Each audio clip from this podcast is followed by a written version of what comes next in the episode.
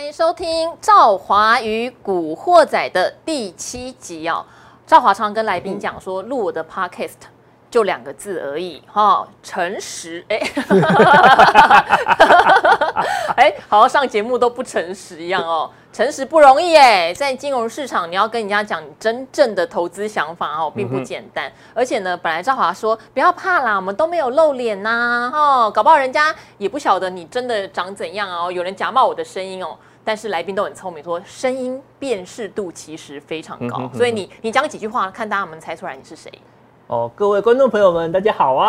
听众。啊，听众。啊，不好意思啊，这习惯改不太过来。哦，我跟你讲，你没有拿出你的招牌，很多那个哈达人秀的观众会来留言说，古鱼又在嗯哼嗯哼。了，哎哎哎哎，一直攻击你的嗯哼哎哎，我帮你删很多留言哎。啊，真的吗？人家讲话有特色不行吗？对，哎，这边呼吁哦。嗯哼就嗯哼啊，嗯哼嗯哼嗯哼嗯哼一整集哈，请那么无聊的留言不要再来留了，真的很无聊哦。好啊，今天的特别来宾是赵华，真的是十几年前就认识的古鱼。嗨，那时候十几年前啊，他出书嘛哦。然后赵华也是比较菜的记者啦，嗯、然后就看到说哈阿宅出什么书啊？干嘛这样？阿宅也是有出书的权利好吗？对，而且那时候他还在某一家上市大厂哦，今年也算蛮红的，我们就不讲了，虽然有人知道啦。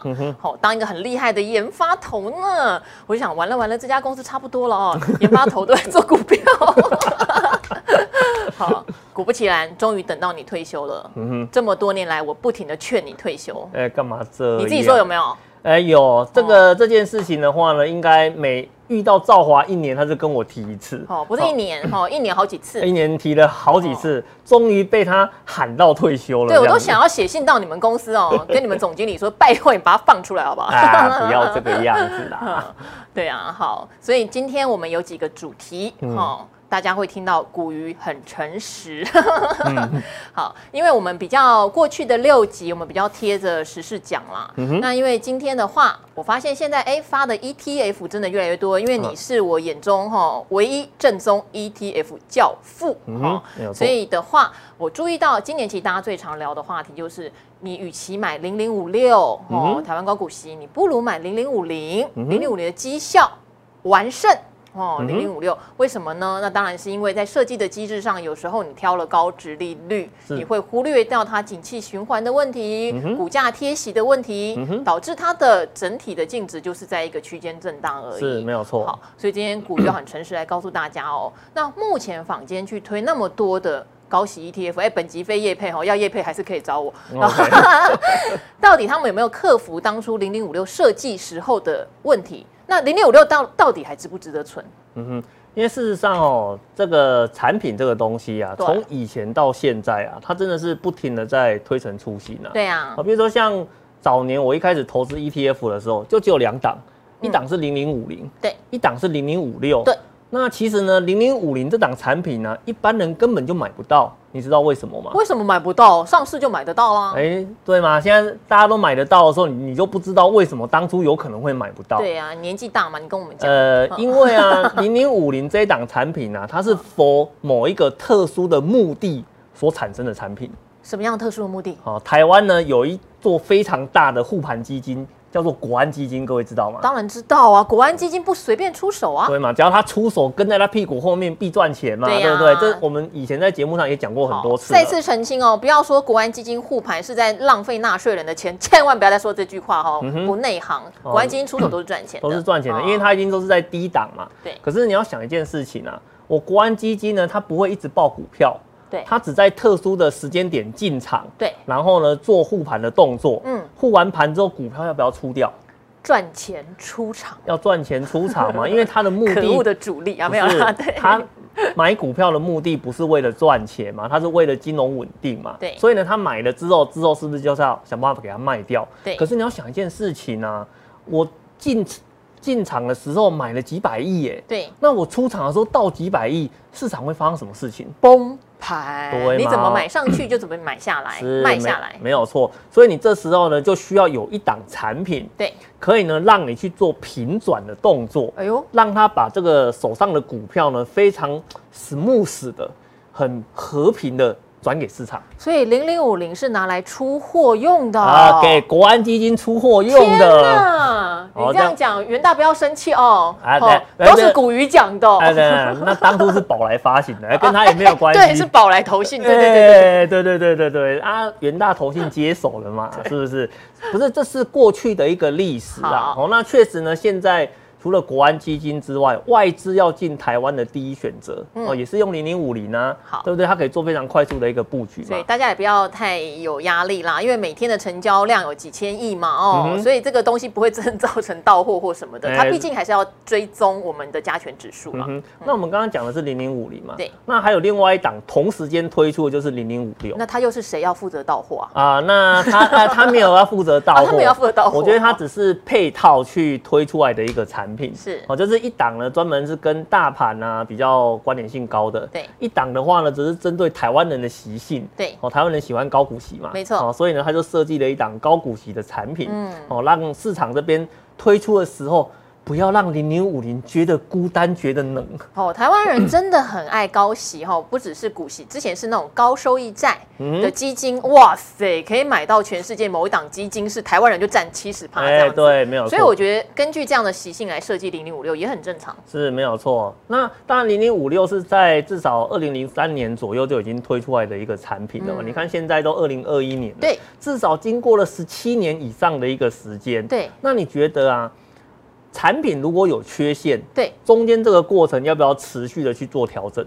我觉得他可能要做一些修正。我还记得他曾经有不配息啊，对，没有对，然后也被大家抗议到根本就 丢鸡蛋等级，哎、呃，他就改变了，对对对，对他把他配息的一些机制跟呃做法的话做了一些调整，对哦，让现在去买到零零五六的人都不用担心他不会配息的这个问题。是，不过我们还是要去提醒。投资朋友一件事情，什么事？如果它机制又改的话呢？哎、欸，那其实很难说啦，嗯，啊，很难说啦。但是到目前为止，它确实经历过那次事件之后，对，到目前为止，它的配息都是成功的。哦，啊，那可是啊，零零五六推出来之后，哎、欸，某种程度上算是蛮成功的嘛。对，你如果是竞争对手，你会不会觊觎它的成功？也不要说竞争对手啦，因为当初就这么两档嘛，而且台湾民众一开始对个股的兴趣远远高于 ETF，是因为金融海啸吧？我记得二零零八金融海啸之后，大家觉得哦呦，买个股真的是太危险了，对不对？会倾家荡产。所以我觉得从那时候开始，再加上欧债风暴之后，ETF 才蓬勃兴起。对对对，那你那当然要发。对，那你开始在发的时候，你可不可以发跟人家长得一模一样的？也没有不行吧。没有啊，也没有不行吧？为什么不行？你这样子没有特色啊！哦，你没有特色的产品，你的规模会比人家小很多啊！不会啊，人家如果是金城武，我长得像金城武也不错啊。呃，没有，金融市场的话呢，只会有一个金城武，好，好不好？比如说你看哦，像零零五零，它有一个孪生兄弟，哦，叫零零六二零八啊，对耶，对不对？就成交量小很多，成交量小很多啊，甚至呢，你买了零零六二零八，你要去做。一个借券的话，你会找不到人要去借你的券啊，啊，所以这是有问题的。要微调，对，你要微调，要整形，对，要整形，嗯，你要有自己的特色。好，然后呢？哦，所以后面再出的这些高股息的产品呢，每个都有自己的特色。哎呦，例如啊，比如说呢，像元大呢，它有推一个改良版，你知道吗？哪一档啊？元大好多啊，元大优质龙头高股息，低波高息哦，第一哦，哎呦啊，它这个不是整容啊，是。嗯，龙，嗯，呃，根本就是整个组织都换掉了嘛，低波嘛，第一波嘛，对不对？他就把一些呃波动率比较低的个股呢，帮你给放进来啊。其实我觉得它是有点类似在排除景气循环股的概念，就是它的波动不能太大，因为景气循环股的特色就是今年赚涨很多，明年赔跌很多，波动一定大嘛。对，那还有呢，像国泰它有出类似高股息的产品，对，那它的特色是什么？什么？我全部都给你压金融股。哎哎哎，那就叫金融高股息不就好？没有，但是它还是有配一些电子的嘛，好对不对？那它也是诉求低波动啦。对，它也是诉求低波动，但是它低波动的话，大部分都配置在金融股哦，这个地方上面来。哦，那后来呢，还有个 ESG 高股息。哎呦。哦，这个就喜欢搭潮流嘛，搭潮流嘛，对不对？ESG 的话呢，它的特色是什么？哎，我也给你挑高股息哦。对。但是呢，我就给你挑说，哎，这些公司有经过 ESG 认证的。对啦。哦，那这样子的话，就变成 ESG 高股息了嘛。环境永续的概念了。哎，对对对，其实这个概念对目前投资来讲是一个非常重要的关键字的。哦，那当然最近还有一档产品的话呢，就更猛了。怎么猛？你知道吗？后进者永远可以把前面看到的所有的问题跟缺点，一口气全部做改进，一次整完。对，给你一次整完。哦，真的给你一次整完。不止整坡，不止整脸。对，不是整波整脸哈，连你的胸啊、腰啊、腿啊，全部都给你整掉。波就是胸了啦。哎，对对对。整了什么？整了什么？他整了什么吗？他呢？首先呢，他知道像以前呢、啊、这些，呃，高值利率型的 ETF，它是用预测的方式，嗯，哦，来决定它要去布局哪些公司的股票。它本来就要预测啊，对不对？然后获利出来，我猜它去年配息率那么高，今年也一样在预测，这很正常啊。可是我们在投资的时候。比如说，像我们实际在做投资啊，其实呢，我们预测这件事情用的比较少。嗯，我们会很很紧密的去贴着市场的现况做调整。哦，是吧？对？比如说，我现在市场的现况有新的财报资料出来的时候，对，我马上就要去做调整。当然啦。哦，对不对？哎，对啊，你现在觉得理所当然嘛？可是 ETF。就像是一头大象，对，他的策略如果一开始没有跟你写这件事情，他就不会做这件事，因为他就比较叫做所谓被动式，而且会在固定的时间，一刀切的帮你做调整啊。而且他如果切的这个时间点呢，刚好也没有发布财报，没有发布资讯，没有什么的话，盲测哎哦，哎，他就是盲测 哦，他就用盲测的方式的话去决定他的成分股应该要长什么样子。如果盲饮厉害也是可以得冠军啊，哎，对对对，但是。怎么样？不厉害是？不一定会厉害的，哦，不一定会厉害，而且呢，不太符合我们对于绩效追求的逻辑。是，好，所以呢，像新的产品的话，它很有特色，就是。你的财报发布的那个月份，嗯，我就给你来做调整，嗯，而且呢，它调整的月份的话呢，有十二月、四月跟七月，哦，都是关键月份。最新的一档有这个状态哈，还是强调我们没有做它的业配，但是确实现在的投信越来越厉害了，好把缺点全部想办法改良。对对对，而且它这样子改良之后啊，它就变成是说。我有新的资料出来，嗯、我就重新去检视我现在手上的成分股，对，还符不符合高值利率的特色？嗯，你要知道，如果呢，我十二月检讨的时候是这三十档都是高值利率个股，对，可是呢，我四月份在检讨的时候，嗯、我发现呢、啊，我里面有些成分股它不符合高值利率要求了。四月因为年报公布了，所以全年的 EPS 知道了嘛？嗯、那如果它过去配息的比率很稳定，嗯、多多少少。对，哦，这时候就蛮笃定，该配多少了。可是实际上哦，你如果有些公司它原本的经营绩效很稳定的话呢，你十二月的结果跟四月的结果不会差太多。对啦，哦，可是你看哦，我如果十二月份的时候它是高值利率，对，我四月份的时候呢，它从高值利率的名单消失了，这代表什么？股价涨了。股价涨了吗？那我是不是很聪明？哎呀，实在是很聪明，你知道吗？它既然股价涨了，那就代表什么？这是代表说呢，哎，这档个股在持有的时间，它赚到了价差，嗯，哦，然后呢，它又换了另外一档新的高殖利率个股进来啊，还没有把那个价差涨掉的，哎，还没有涨掉了，我就给你给它换进来了，哦，那这样子的话呢，我如果再持有到了七月，对，我再重新再做检讨一次的时候，这时候要除喽，要除喽，这时候确定要除喽，确定要除了哦，这个时间点我再检讨一次，就发现。哎呀，又有好几档股票啊，它竟然呢，殖利率又掉下去了。对，这时候呢，我再做一次换股的动作。好，那我得问了。嗯哼，他换三次，OK，我觉得这个逻辑很棒。嗯哼，因为你十二月提前布局嘛，哈。四月的时候，真的数字出来了，可以预测了。你发现有些已经涨过了，你就把它换掉嘛。对，没有错。七月真的要除了，有些又涨过了，你就把它换掉。对，没有错。那这样换换换，会不会它的那种手续费啊、管理费啊，会变得相对比较高呢？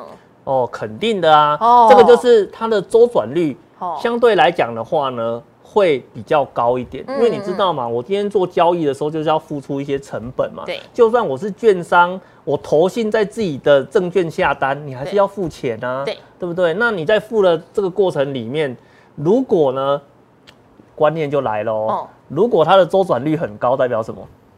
周转率很高代表什么？代表他追求绩效啊！代表我档档赚到价差嘛！哦，我如果今天呢，我才要换它嘛！对，我才要换呢，因为我殖利率掉下去了嘛！对，我才要换嘛！我已经赚到了，我才要换嘛！所以这一档呢，它的特色反而是这个样子。哦，它的手续费高，反而代表了它手上的成分股高殖利率对降下来，高殖利率，然后降下来就代表它赚到价差了，所以它才需要去换。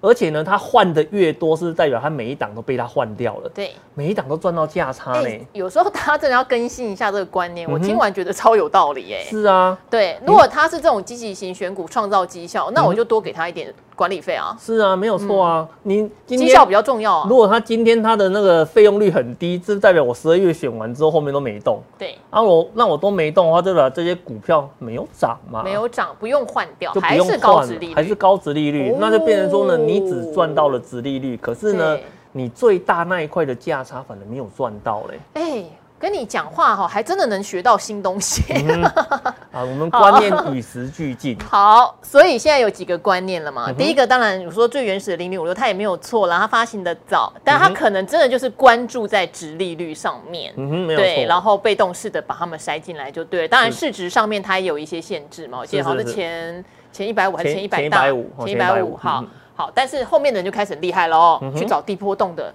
避免你选到景气循环股，是干脆配很多金融股嘛？金融股大家知道股息都非常好啊，是没有错。然后现在甚至就告诉你，我比较积极式被动选股，对，然后来克服说我的股票其实已经用价差已经涨过它那个殖利率的问题。哎，好多档这样子下来真的都不错哎，那我们就是青菜萝卜。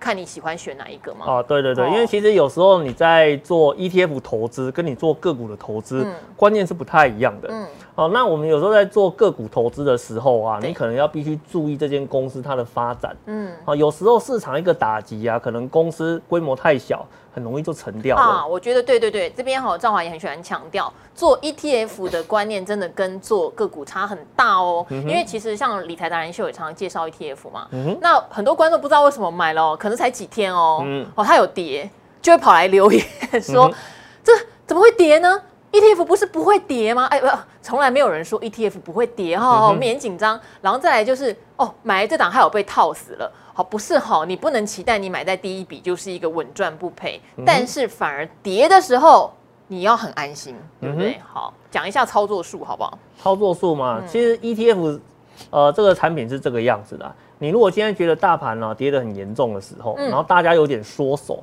哦，那其实这个时候呢，你去布局 ETF 反而非常的有优势，哦，嗯、因为 ETF 呢，它就是跟着整体。哦，一直走上来的，嗯、而且呢，你不是布局在一档股票上面，所以你不用担心呢，会不会说，哎，我押错宝之后，整个突然，呃，我投入的资金一口气被洗掉了？不可能，不会，不会，它不会有这个问题的。它是整个涨跌幅的部分相对个股，它来的比较缓，嗯，所以呢，你比较容易达到一个所谓的长期投资的一个效果。嗯，可是有一件事情要注意哦，对。ETF 的种类很多，哎、欸，你不要买到杠杆型的。对，好好好，像最典型的，你会怕大盘下跌，你可能去买反一这种东西，嗯、千万不当哦。嗯、你长期持有的人真的不要买反一，哦拜托哦。对，因为它内建自动扣血的机制嘛，对，对对它是有连接期货啦。对，对对，它只要有转仓的话，就会自动扣血啦。嗯、所以其实如果今天你要呃做 ETF 的投资，而且是要做长期持有的话呢，嗯、其实它就几个要件嘛。首先第一个呢，你要认同这个主题，对啊，这个主题很重要，不然您。买了之后抱个两天就觉得说，哎呀，我的心里觉得怪怪的，我心里有个坎过不去。就你也不见得要要买高息啊，例如你喜欢电动车，台湾也发好多电动车；嗯、你喜欢生技的也好多生技的，甚至尖牙股什么的，台湾很多产业型的 ETF，你也可以啊。对，你也可以投资产业型的，哦、就是说你持有的过程中，你要觉得，哎。这是有乐趣的，嗯、哦，你觉得很不错的，嗯、哦，然后第二个的话呢，就是不要去碰这些所谓的杠杆型的，对啦，因为杠杆型它就是在正二啊，反一都不要了，嗯，欸、因为它就是在赌一个机会嘛，对，啊，赌一个反弹，赌一个机会，赌一个很大的波动去做赚钱的一个呃那个契机嘛。等于说，如果你很灵活，像我今天知道原油可能会大涨，嗯，也许我个人就跑去买一个石油正二，哎、欸，对，对，对，啊，可是我只会抱两天哦，哈哈哈。哈哦，这不是我拿来存股的哦，哎、欸，对对对对对，所以你要把你对投。你的资金呢？确定你是要做短投还是做长投？嗯、一定要把它给分清楚啦。嗯、哦，那对我来讲的话呢，ETF 一定都是长投。对啦，所以呢，我，我们只要放进去之后，哦，在持有的过程中刚好遇到市场哎、欸、出现急跌，嗯，哦，那这时候你就做加码。事实上，我们从去年到目前为止发行的所有的产品，对，哦，几乎每一档都超过净值啦，除了。跟生技疫苗相关的话，可能目前还没有啦，因为它毕竟它发行的时间真的是太短了。对，哦，那你如果说那种发行半年以上的，对，每一档都已经超过当初所发行的一个价格。我还记得那时候达人秀有推荐，也不是推荐，就等于是分析啦哈，有关于那一个像未来车，其实就电动车相关的，嗯、哼哼台湾现在也发了嘛。对对对。那一开始因为有一段时间 Tesla 跌很凶。啊不得了哦，他好像都十五块发的吧？对，就跌到十四块、十三块，好多人来留言说怎么办什么的啊！现在十八块，大家开心了吗？啊，没有，十八块大家都没有声音了，你知道吗？十八块大家都没有声音，大家都觉得说，哎，十八块理所当然了，对不对？十三块多，你怎么不多买一点？对，可是问题是，你有没有想过，你十三块的时候，你是在达人秀下面的留言在抱怨，你害死我了，对呀，我哭哭啊，我相信你们呐，对不对？结果呢，涨上去的时候，哎呀。我高明啊！好，如果是 ETF，我觉得逢低减真的没问题。可是假设你买的是某一档特定的电动车股，那我就不敢这样告诉你喽。我就会讲说你可能要颜色停损，然后不想它的业务出了什么问题，点点点点。哎，对对对，没有错没有错哈。这个就是我们在看个股跟看 ETF，它观念上比较大的一个差异性啊。好了，但是接下来要拷问你个股的问题了哈，因为大家知道股鱼是存股达人嘛，你不是只存 ETF 啊，所以刚刚呢。赵华就逼古鱼拿出了手机，嗯、看了一下他的持股库存。嗯、哼因为我认识你这么久，是我都不知道你到底真的在存什么股票哎。嗯、但是赵华这边要帮古鱼说，古鱼是个我看过最诚实的投资达人哦。为什么我会跟他那么信任，合作这么久？因为有一次我们做一个题目是，他从女儿刚出生。就帮女儿存股哦，好、然后呢，等到女儿大学毕业，每个月可以领的股息，推估两三万块钱跑不掉。嗯、那结果我们就有记者想去采访了，嗯、我就想完了，古鱼要怎么拿出证明他有做这件事？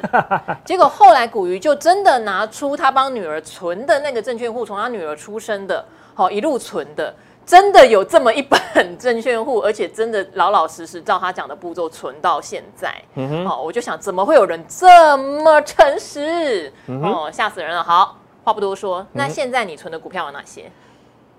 这个问题哦，非常的尴尬，你知道为什么吗？为什么？因为我要拿手机出来看一下才知道。你刚刚已经看过了，不要浪费我 podcast 的时间。那我就记不起来呀，对不对？比如说呢，我们有布局过像金研啊这种公司啊。金验啊，金三个火。你看我连名字都记不住。那你还买什么？你 啊不重要。啊，这个很现在很热门呐，你很早就买了吗？很早就买啦，因为以前没有人想买这种公司保护元件啊，对，保护元件的东西啊，还比如说像四方电讯啊，哦。对不对？哦，你讲过啦，它是专门提供军火给电信商，不是真的军火哦，嗯、是什么？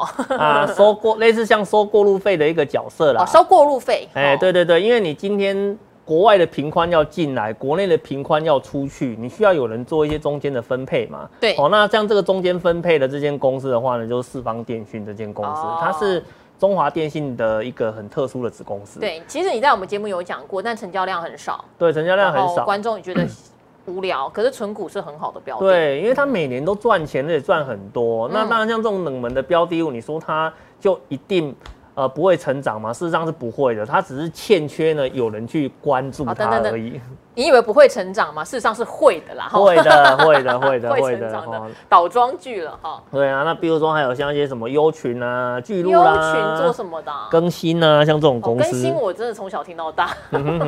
呃，巨鹿也是从小听到大，嗯哼，都是纯股但无聊的标的。哎，对，很无聊的标的。那优群的话是做 Type C 的啦，但是 优群最近涨好多哦，嗯哼，哦，所以你赌到了就对了，等到了啦。啊，你不能够老是用赌到这个。啊，不是，好，我问你，问你，问你，那他最近突然急涨，你要不要卖？你存那么久，你要不要卖？嗯，你想要听实话吗？实话。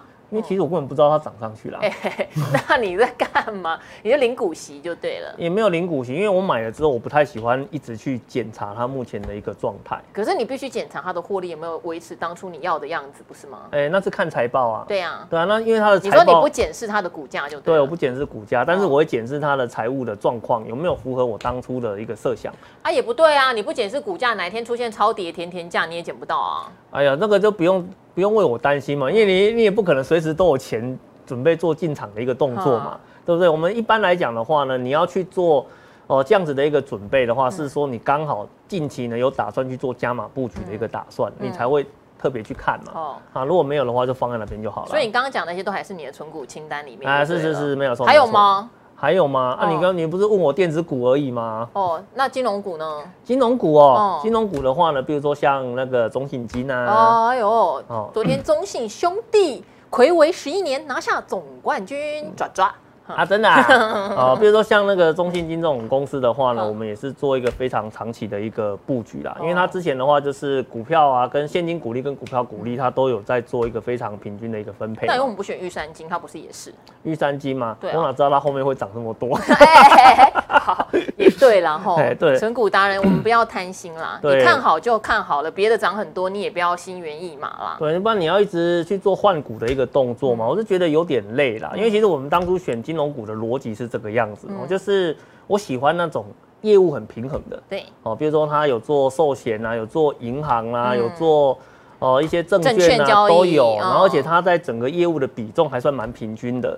哦，那这样子其实对我来讲有好处，嗯，就是你今天不管市场怎么去做变化，对，它总是会有一两块是受是受惠的，对，它就可以去维持说它的获利可以做稳定的一个增长。好，大家要注意到股鱼的逻辑可能跟一般的股民不一样，一般股民就会希望说，哦，现在有电动车题材，它最好百分之一百都是做车用，它喷上天哦，低轨卫星它就喷上天什么的。可股鱼要的是它能够在变动的时局里面很平衡的哈，今天证券好，它会有一块是证券，今天银行业务好，它有一块是银行业务，不要。有缺，有缺就轮不到它，但是也不要只做一个只涨它的时候，别人不涨也不用。对。对对对对对。哎，你好，不贪心哦。呃，不是，因为我很懒得一直去盯着那个盘面看，所以我们在做个股的选择上面来讲，我们都希望去做一个比较平衡的一个配置。就是说，我的目标很简单，我希望呢，在市场变动的过程里面，对，啊，我的持股呢，都有一块呢，它都是维持在。呃，有增长的一个动能，嗯、然后我的整体是增长的，这样子就好了。嗯、投资这个。概念上面来讲的话，就是一年四季啊，它都是有机会可以去做成长的。哎呦，一年四季花圃都有花会开，对，都有花会开嘛。这样子，你每天去看花圃的时候，你都会很开心。那你去找那种一年长春四季都开花的植物就好了。哎，也有啊，当然也有这种就是债券啊，不是吗？如果用金融商品来形容的话，它其实就是比较类似债券的角色嘛。它花看那开的花有点小朵，那开的很小朵啊，甚至不开花嘛。可是呢，你 always 去看它的时候，它都是一片常绿啊。啊，对对对对对，好，好，好，股鱼还有很多的宝哈，今天也很谢谢古鱼来录我的 podcast，、嗯、因为在 podcast 说实话，赵华比较会逼人家讲出秘密来哦哈，所以今天古鱼哦难得告诉我他存了什么股票，还有对坊间有很多 ETF 的大解析哦哈，我们希望不要得罪任何厂商，你们各自有各自的好。是是是好，那今天的赵华与古惑仔就到这边喽，嗯、跟听众朋友说拜拜，okay, 拜拜，各位听众朋友拜拜。